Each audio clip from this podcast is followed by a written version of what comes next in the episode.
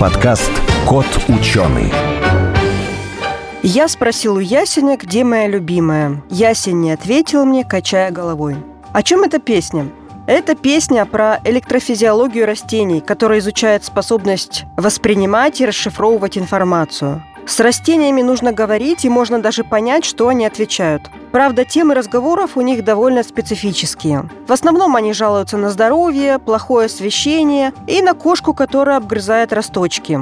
Но вместе с тем у растений есть набор чувств, почти как у нас. Зрение, обоняние, слух, вкус и тактильные ощущения. А может быть, они вообще разумны? Вот и узнаем в подкасте «Кот ученый». Сухие цифры, графики и датчики, законы и формулы – скучно. Нужна ли наука в нашем обществе потребления и ярких рекламных слоганов? Пандемия и природные катаклизмы показали, что без науки нам в никуда. Это подкаст «Кот ученый», где мы попытаемся понять, что происходит в окружающем мире и постичь суть явлений. Сегодня в нашей студии Александр Анисимов, ассистент кафедры физиологии растений Института агробиотехнологии Российского государственного аграрного университета Московской сельскохозяйственной академии имени Тимирязева. Максим Абаев, шеф-редактор портала «Наука и жизнь» и я, Елена Глещинская. Здравствуйте. Александр, сразу вопрос вот в лоб. Вы с растениями своими разговариваете или нет? Ну, иногда, конечно, приходится. Ведь так или иначе это все живые организмы. Поэтому да, скрывать этого не стану. Вы разговариваете с ними, потому что вам хочется или с научной точки зрения? Я почему спрашиваю? Потому что именно ваша кафедра, на которой вы сейчас работаете, известна тем, что еще там в 70-е, да, 60-е годы угу. прошлого века там проводились достаточно серьезные исследования о характере привычках растений, о том, что они чувствуют, как они общаются и говорят. Что сейчас об этом говорят? По прошествии там, 50 лет, да, скажем так. Конечно, собственно, основная работа физиолога – это попытаться с растением заговорить на его языке. Мы уже здесь опустим всякие такие околобытовые подробности, давайте их так назовем. Да, мы пытаемся с растением разговаривать на том языке, который оно может понять. Тогда вот в работах Ивана Сидоровича Гунара было показано, что растения способны к активному физиологическому ответу на внешнее воздействие, к тому, что мы сейчас можем вполне назвать разговором с растением. Что растение чувствует, то есть какие сигналы внешнего мира оно как-то может там перерабатывать и как? Ну вот я читала там, что оно чувствует боль. Есть чувство подобное страху. Что так еще там такого фантастического? Ну, здесь опять-таки, да, что мы вкладываем в само понятие «чувствует ли растение». Если мы с вами будем понимать чувство как способность растения к активному ответу на какие-то внешние раздражения, то да, конечно, оно чувствует. Оно может чувствовать любые внешние воздействия. То есть любой фактор окружающей среды, в котором находится растение, это может быть освещенность, температура, там уровень влаги, все что угодно. Он вызовет в нем соответствующие физиологические ответы. Поэтому в этом плане растение, конечно, это чувствительные организмы. Клифф Бакстер 80 лет назад э, рассказывал о том, что если растению сначала причинить боль, там, спичкой поджечь, а потом зажечь спичку даже вдалеке, оно вызывает те же самые импульсы. Да, это достаточно... Я переспрашиваю, потому что вот у меня все-таки сомневаюсь, и мне все хочется сказать, нет, это неправда. Э, ну, смотрите, на самом деле однозначно по поводу вот этих исследований сложно что-либо сказать, потому что они не совсем удовлетворяют критерию научного поиска. Давайте так поставим вопрос. Ведь основной критерий, который мы предъявляем к науке, это ее воспроизводимость. Ну, То есть, еще надо да. добавить, что сам Клифф Бакстер, он работал на детекторе лжи, да? на детекторе да? лжи, конечно. И он не был биологом, он... Конечно, конечно. То есть в любой научной статье, если мы ее откроем, мы в первом разделе увидим описание методов, которые использовались в работе. И вот, к сожалению, эти работы, которые использовались Клиффом Бакстером, их результаты невоспроизводимы. То есть ученые пытались повторить его опыты, но не получали таких же результатов. Поэтому однозначно утверждать, что растения способны к подобного рода откликам, которые он описал, ну, к сожалению, мы не имеем права. Хотя, безусловно, какие-то механизмы в растении, позволяющие подобного рода реакции осуществлять, они есть. Читал такую статейку интересную, где ученые, в общем, мерили, как у растения, в общем, экспрессируются какие-то гены, как оно физиологически отвечает на какие-то внешние стимулы. И они нашли то, что растения чувствуют кратковременную тень. То есть как будто бы к нему подошло какое-то, например, животное травоядное. То есть это не там тень от горы какая-нибудь медленная, mm-hmm. а прям вот появилась, отошла. И как-то оно на это реагирует. Получается, у растений у них все записано в генах. То есть всех, как бы их такой, что ли, мозг, все программы, они записаны у них вот только вот в их каком-то Да какой там мозг? генетическом Какой мозг? Ну, Ну, как бы конечно, то, что да. мы называем по функциям, как бы вот какой-то такой вот обработка сигналов, там какой-то Нет, ответ. понятное дело, что мозга как такового у растений, конечно же, нет. У него все вот эти регуляторные системы распределены по всему организму, то есть отдельного органа нет. Ну да. Но сказать, что все вот эти ответные реакции, они определяются именно ДНК, будет не совсем верно. Генетический код, он кодирует возможные ответные реакции. Если мы будем воздействовать на растение, ну, допустим, низкой температурой, понятное дело, что растения, выходцы из каких-нибудь тропических регионов, будут по-другому на нее реагировать по сравнению с... Кричать. Да, ну, в том числе и кричать, по сравнению с растениями, которые будут родом откуда-нибудь с севера. Поэтому генетический код, он кодирует только те вот возможные ответные реакции, которые мы можем получить. А вот уже конкретный физиологический ответ – это уже совокупность всех регуляторных систем, которые есть у растения. Да, конечно, они сформировались в результате прочтения того, что записано на генетическом коде на ДНК, но это в основном больше ответные реакции именно на окружающую среду, нежели какие-то вот такие вот генетические механизмы. А вот у нас есть мозг э, и нейроны. У растений что есть? Что там вообще есть? У растений считается на сегодняшний день, что функцию, ну, такой своеобразной, в кавычки, нервной системы выполняют проводящие пучки, то есть сосуды. По ним может передаваться Это электрический те же, по импульс. которым идут Да, да, все те же самые, по которым двигаются питательные питательные вещества, и вода. Да. Ну, понятное дело, да, что они очень нехорошо приспособлены к передаче электрического импульса. Если наши с вами нейроны способны, ну, просто с головокружительной скоростью передавать по себе этот сигнал, поэтому мы с вами, ну, можем достаточно быстро реагировать на разные внешние воздействия, то у растений скорость передачи этого импульса, она измеряется где-то в сантиметрах в минуту. То есть мы даже можем невооруженным глазом увидеть вот этот вот Ну вот вы знаете, вы процесс. сейчас так говорите, не очень хорошо приспособлены. Нам ли судить об этом? Просто они никуда не спешат. Мы же все это пытаемся проецировать как бы на себя.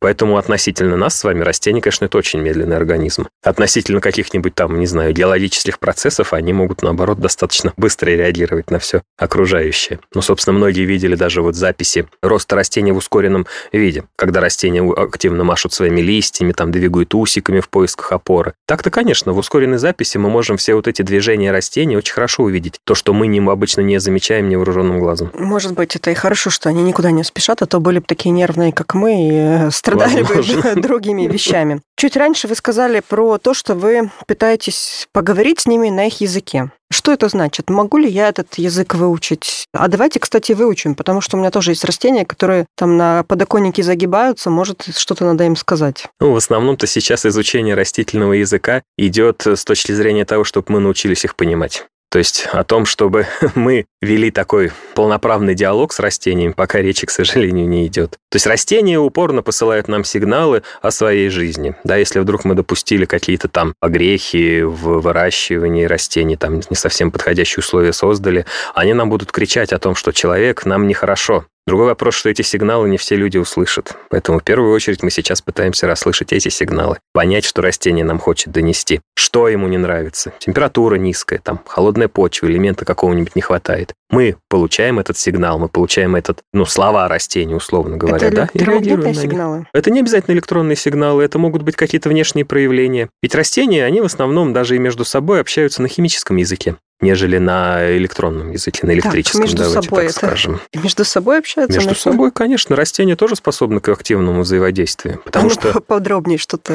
Да, потому что... А как они между собой общаются? Вот там у меня бегония в одном горшке, а в другом финиковая пальма. Что? Как они могут? растения способны выделять разные вещества в окружающую среду. Это явление в науке называется аллелопатия. То есть это активное влияние высших растений друг на друга путем выделения газообразных веществ через листья, либо жидких веществ через корневую систему. Понятное дело, если у нас с вами растения растут вот в отдельных горшках, корневые системы у них не могут взаимодействовать. Мгм. Поэтому они могут только через газы, которые выделяют из листьев, взаимодействовать друг с другом. Ну, может быть, в комнате это не так хорошо проявляется, как в открытом грунте, да, где-нибудь на грядке у нас, где растения растут активно взаимодействуя друг с другом, где корневые системы у них могут переплетаться, выделять вот эти вот разные вещества. И ведь мы в быту так очень часто с этим сталкиваемся, просто не задумываясь об этом. Вот, например, есть такое растение, всем хорошо известно, это рожь. Для ржи характерно большое количество корневых выделений, очень биологически активных. И рожь очень активно используют в качестве сидерата, то есть культура на зеленое удобрение. Ее вы- высевают в конце сезона, она наращивает биомассу, потом ее заделывают в почву, и после этого там сорняки растут гораздо меньше, потому что рожь своими корневыми выделениями способна подавлять их ростовые процессы. И вот эти вот явления взаимодействия между растениями также на бытовом уровне мы встречаем, когда видим рекомендации о том, что какие-то растения не уживаются вместе на одной грядке либо наоборот растут лучше. Да, там, допустим, какие-нибудь бархатцы мы можем сажать среди капусты, и они будут защищать ее от вредителей. Это тоже же взаимодействие растений друг с другом. Либо там, допустим, помидоры с огурцами не рекомендуется высаживать в одной теплице. Ну, там в основном это, конечно, связано с тем, они что... ругаются между собой. Да, что у них не совсем подходящие требования к климату, но и вот эти вот э, механизмы взаимодействия тоже не надо сбрасывать со счетов. Вот эта история про акацию, которая сообщает своим сородичам о приближении опасности. Как происходит это? Я читала, что, допустим, подходит там антилопа, да, начинает есть одну акацию, сообщает всем остальным своим кустам, которые растут поблизости, те выделяют какие-то ядовитые вещества, и дальше уже другие антилопы не могут полакомиться. Да, это очень такой известный пример активного взаимодействия растений друг с другом. Здесь как раз мы говорим о химическом языке. То есть Через растения... корневую систему? Нет, через листья, через наземную часть. То есть как только растение начинает поглощаться антилопой, оно начинает вырабатывать химический сигнал, который говорит соседним растениям о том, что опасность, пришло травоядное животное, и они в ответ на этот химический сигнал начинают синтезировать в себе ядовитые вещества. И, в общем-то, достаточно быстро они достигают такой концентрации, что становятся несъедобными для антилопы. Поэтому здесь растения говорят между собой именно через э, выделение листьев, а не корневой системы. Еще какие-то такие примеры? Очень всем хорошо известный грецкий орех. Для южных регионов нашей страны очень распространенная культура. Под грецким орехом обычно мало что растет в его приствольном Да. круге. Да? Связано это с тем, что растение ежегодно сбрасывает листья, а в листьях очень много биологически активных веществ, и они, когда разлагаются, выделяют эти вещества в почву. И не дают, они подавляют прорастание семян тех растений, которые там находятся в почве, либо они угнетают очень сильно рост того, что уже там растет. Разные растения, они, конечно, по-разному все вот эти механизмы проявляют. Это очень интересная, очень обширная тема для изучения, но в силу, в общем-то, таких методических сложностей она, конечно, достаточно слаба на сегодняшний день Я еще да. читал про то, что, например, собранные плоды какого-нибудь растения, там те же самые помидоры, вот если один начинает как-то там ускоренно созревать, он начинает выделять э, какие-то гормоны, там то же самое Да, этилен, да, да. этилен, по-моему, и все помидоры рядом, они тоже начинают как бы чувствовать, Всё что верно. вот этот созрел, а о чем мы? Все И верно, но начинают... Здесь, смотрите, даже, может быть, не то, что чувствуют. Действительно, вы правильно сказали, они начинают выделять этилен. Зрелые плоды выделяют. Это газообразный гормон у растений. Это гормон стресса, это гормон старения. Ведь созревание плодов – это тоже своего рода старение. Поэтому, действительно, если мы допустим тот факт, что какой-то плод начинает у нас среди всех остальных выделять этот этилен, этот этилен заставит быстро дозреть все остальные плоды. Вот это явление, оно тоже очень широко известно, очень широко используется. Допустим, опять-таки, вот садоводы-любители могли сталкиваться с таким способом ускорения цветения некоторых растений, когда рекомендуют взять несколько спелых яблок, растение, которое не цветет, там это, допустим, бромелевое, это этим очень грешат, там всякие ананасы и же с ними, поместить все это все в полиэтиленовый пакет вместе с яблоками на несколько дней оставить. Яблоки будут выделять этилен, и этот этилен, он простимулирует цветение у вот этого упрямого растения. Другой очень хороший пример, э, тоже многие слышали о том, что не рекомендуется бананы хранить вместе с яблоками, потому что они очень быстро почернеют. Связано это с выделением все того же этилена, который ускоряет созревание плодов банана, они начинают чернеть. Опять-таки, сколько раз мы к этому приходим, к тому, что мы в быту с этим сталкиваемся, а на самом деле это вот такое общение между растениями. Фактически-то ведь. А можно кактус, например, этиленом заставить зацвести? Или там Нет, другими с кактусами такая история не пройдет, потому что у кактуса цветение в основном стимулируется низкими температурами. Мгм. Поэтому, если вы хотите, чтобы у вас зацвел кактус, нужно его на зиму, допустим, либо поставить на неотапливаемый балкон, либо там между оконными рамами, чтобы там где-то около плюс 5, плюс 7 градусов было, несколько месяцев выдержать, тогда кактусы в большинстве зацветут. И даже ничего не надо говорить, просто низкие температуры. Да. Эксперименты биолога Карманова. Пишут, что он создал теплицу, где растения могли сами при помощи датчиков регулировать уровень освещенности и полива. То есть сами могли и управлять вот этим всем делом. Да, действительно, это вот как бы прямое следствие того, что люди пытались говорить с растениями, пытались улавливать все эти сигналы. Здесь во всех вот этих системах исключается человек как посредник. То есть так вроде бы как мы с вами воспринимаем этот сигнал и дальше что-то делаем. А тут всякие вот эти электронные системы, они следят за состоянием растений, следят за тем, как у них хорошо идет фотосинтез, допустим, как они усваивают углекислый газ. А, все-таки это системы следят за растениями, Конечно. а не растения за... Но ну, здесь все равно имеется обратная связь. То есть растения сигнализируют о том, что, вот, там, допустим, нам холодно, да, закройте, пожалуйста, теплицу. Мгм. Вот, соответственно, эта система, она улавливает этот сигнал и закрывает, допустим, фрамугу в теплице. То есть здесь вот э, как бы да такой механизм. По поводу музыки. Ну, там же говорят, что классическая музыка благоприятно влияет на созревание каких-то плодов или плодоношение. Вот с музыкой тоже такой же неоднозначный вопрос, как вот с тем же полиграфом. Результаты невоспроизводимы. У кого-то под классическую музыку лучше растут э, растения, у кого-то под тяжелый рок все начинает загибаться, допустим. Очень разнообразные данные. То есть действительно регулярно появляются вот эти вот сведения о том, что да. Ну, как вот... люди, одни любят рок, другие классическую музыку, да, да так что да, один ну, помидор любит э, одно. Да, здесь все-таки как бы да, если мы будем смотреть на анатомию и физиологию самого растения, мы не найдем у него органа слуха как такового. То есть считается, что растения звуковые сигналы воспринимают за счет тканей, в которых много воды. Вибрацию. Да, вот они воспринимают эту самую вибрацию и вот каким-то образом отвечают на это. Но опять-таки, ну, как бы на сегодняшнем уровне развития науки и техники мы не можем однозначно сказать, что вот такая-то музыка лучше влияет на растения. Я не исключаю того, что мы как бы доживем до того дня, когда мы сможем это четко обосновать. Но вот на данный момент, к сожалению, нет. Такой вопрос. Если растение начало лучше плодоносить, это значит же наоборот, что ему плохо, а не хорошо. Раз оно больше дает семян, значит, оно запасается, ну, то есть хочет бы побыстрее раздать свой генетический материал, что оно чувствует, что оно скоро загнется, или нет? Вы знаете, не обязательно. Нет? Ну, если мы с вами будем иметь дело с каким-нибудь, ну, условно, дикорастущим растением, давайте его так назовем, над которым селекция не работала, то там, да, действительно, вот повышенное цветение, плодоношение – это сигнал того, что с растением что-то не так. Ну, собственно, опять многие, наверное, видели, вот там дерево, да, у него ветка одна отломилась, но не до конца. Там осталась связана с основным стволом, каким-нибудь там пучком сосудов. Угу. И она будет шикарно цвести, пока будет лежать рядом с этим деревом, потому что действительно оно будет пытаться все последние жизненные силы отдать на цветение. С культурными же нашими растениями поработала селекция. То есть велся целенаправленный отбор на повышение урожайности, на повышение массы плодов, на повышение числа плодов. То есть здесь уже эти растения, они же ведь не жизнеспособны в естественной среде. Мы не можем с вами высадить яблоню где-нибудь в лесу и ждать от нее этих огромных урожаев. Абсолютно не можем. Поэтому культурные растения нас обеспечивают вот этим огромным урожаем хороших качественных плодов за счет того, что человек ее сделал такой, а не за счет того, что яблоня считает, что вот все, ей скоро пришел конец. Хотя, конечно, есть такие на самом деле приемы стимулирования того же плодоношения, вот таких упрямых, скажем так, деревьев, когда наносит им повреждения, механические повреждения. Это так называемое, например, кольцевание, когда острым ножом проводит тонкий э, надрез вокруг какой-нибудь ветви, это приводит к тому, что поток гормонов внутри немножко перераспределяется, и вещества могут поступать внутрь этой ветви, но фактически не могут выходить из нее. И там закладывается больше цветочных почек, и на этой ветви получается больше урожай. То есть вот эти приемы такого механического повреждения, искусственного повреждения растений, они есть. Пока есть. не закончилось время, еще одну важную теорию надо обсудить о том, что, возможно, растения имеют такой коллективный интеллект, как те же там муравьи, пчелы, mm-hmm. что они растут в одном лесу и вместе там соединяются корнями, у них происходит обмен, и, возможно, они гораздо умнее, чем нас. Да, есть такая очень интересная теория, во многом она находит свое подтверждение. Растения, которые растут в естественных условиях, в естественных ценозах, они способны срастаться своими корневыми системами, даже растения не одного вида, а разных видов, передавать друг другу и элементы питания, и воду и химические вот эти сигналы. Там еще нельзя забывать, что никогда дело не обходится без грибов, без микоризы. Микроорганизмов. Микроорганизмов. Те же насекомых, они все в одном... Конечно, все это формирует обмене. единый биоциноз, как единую экосистему. Поэтому действительно ее можно рассматривать как такой, ну, своего рода такую нейросеть, что ли, давайте ее так назовем, где все взаимосвязано между собой.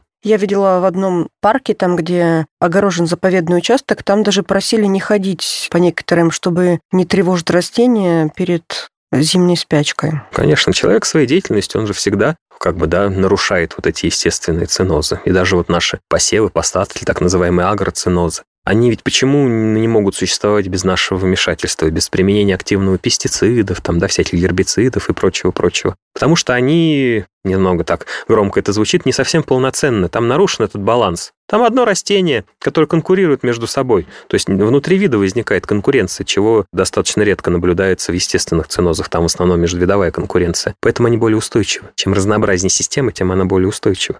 Поэтому действительно мы, даже вот просто там, да, если будем ходить по траве где-нибудь там в парках, приведет к тому, что мы там будем негативно влиять на вот этот травяной состав за счет Они менее устойчивы, да, вы говорите? А вот есть э, другое мнение. Вот э, в Харари в своей книжке пишет, угу. что, скорее всего, наша планета может быть планета не людей, а планета той же пшеницы, которая подчинила себе людей и таким самым э, завоевала всю землю. Тут я позволю себе, наверное, не согласиться, потому что помимо пшеницы у нас на сегодняшний день-то есть большое число других сельхозкультур, которые не менее распространены. Взять тот же рис, например, в азиатских регионах, там, где пшеницу иногда даже не видели, только рис выращивают. Я думаю, что нет, тут все-таки, скорее всего, дело в нас с вами, а не в пшенице. Хотя эта теория, да, не очень интересна на самом деле, о том, что вся в целом планета Земля — это один большой живой организм. И мы вот как бы, да, своей деятельностью как-то нарушаем его целостность. Такие Или наоборот, помогаем другим есть. видам выжить, несмотря да. ни на что. Да, это очень, так, к сожалению, такой вопрос неоднозначный. И я боюсь, что на сегодняшний день однозначного ответа на него нет. Видел такую новость про то, что ученые нашли какой-то пень старый, который жил за счет как бы молодых растений, которые рядом с ним он уже сам был без листьев, без всего, но угу. его корни как бы так э, соединились вот с окружающими растениями, деревьями, что начинали у него у них высасывать как бы их питательные всякие вещества. Угу. При этом там были какие-то суточные ритмы. То есть он днем вроде как успокаивался, а ночью начинал как бы себя затягивать вот эти вещества. Его, по-моему, даже назвали там пень-вампир или что-то такое. В принципе-то, если мы это опишем чуть менее такими красивыми словами, наверное, ничего да, удивительного-то мы в этом не найдем. Потому что действительно, ведь пень – это же остаток более развитого растения, у которого была когда-то достаточно крупная наземная часть, ее удалили, там, да, спилили это дерево, остался пень с огромной корневой системой. С ней нужно что-то делать. Поэтому, конечно, в отсутствии наземной части начинается активный отток вот этих веществ в оставшуюся вот эту часть, да, там, где почки есть спящие, которые могут проснуться, из которых потом новое дерево может вырасти. Поэтому вполне себе такое возможно. Примерно на что-то подобное мы ориентируемся, когда обрезаем наши, например, плодовые деревья, да, яблони и груши. Ведь мы тоже как бы изменяем форму, меняем соотношение наземной-подземной части. Кстати, очень хороший есть пример. Вот в Москве сейчас большая проблема возникла, ну и сейчас уже довольно давно с тополиным пухом от которого у многих возникает аллергия, и, в общем-то, да, есть мнение о том, что давайте все тополя спилим, либо спилим и на месте них посадим тополя мальчики, условно говоря, потому что пылят тополя девочки, выражаясь таким более простым языком. Но все прекрасно видят, как у нас проводят обрезку тополей. Оставляют один ствол.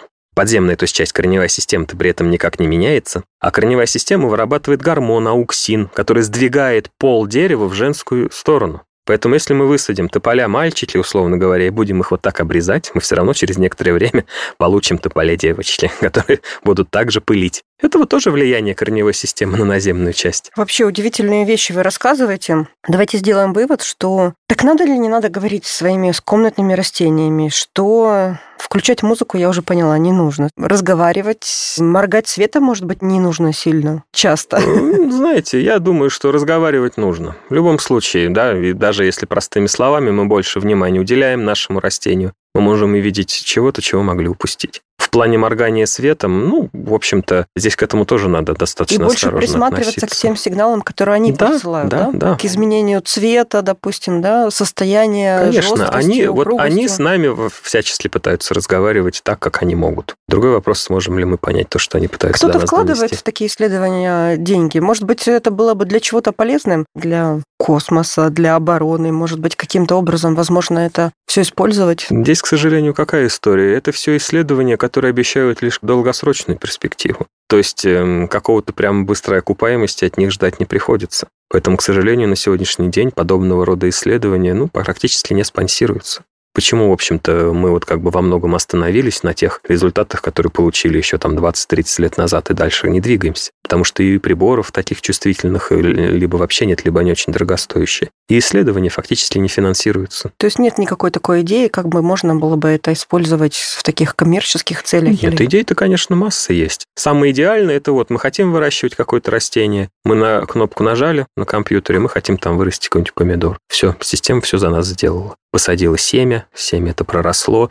и дальше компьютер следит за сигналами растения. То есть растение говорит не напрямую с нами, а с техникой. Угу. И вот техника улавливает эти сигналы и создает идеальные условия. Мы получаем урожай. В принципе, к этому потихоньку идут. Я думаю, что, может быть, даже и мы с вами еще застанем тот момент, когда такие системы выращивания растений будут активно применяться. Вот давайте в следующий раз как раз об этом и поговорим. Я напомню, в нашей студии был Александр Анисимов, ассистент кафедры физиологии растений Института агробиотехнологии Российского государственного аграрного университета Московской сельскохозяйственной академии имени Тимирязева и Максим Абаев, шеф-редактор портала журнала «Наука и жизнь». Кот ученый.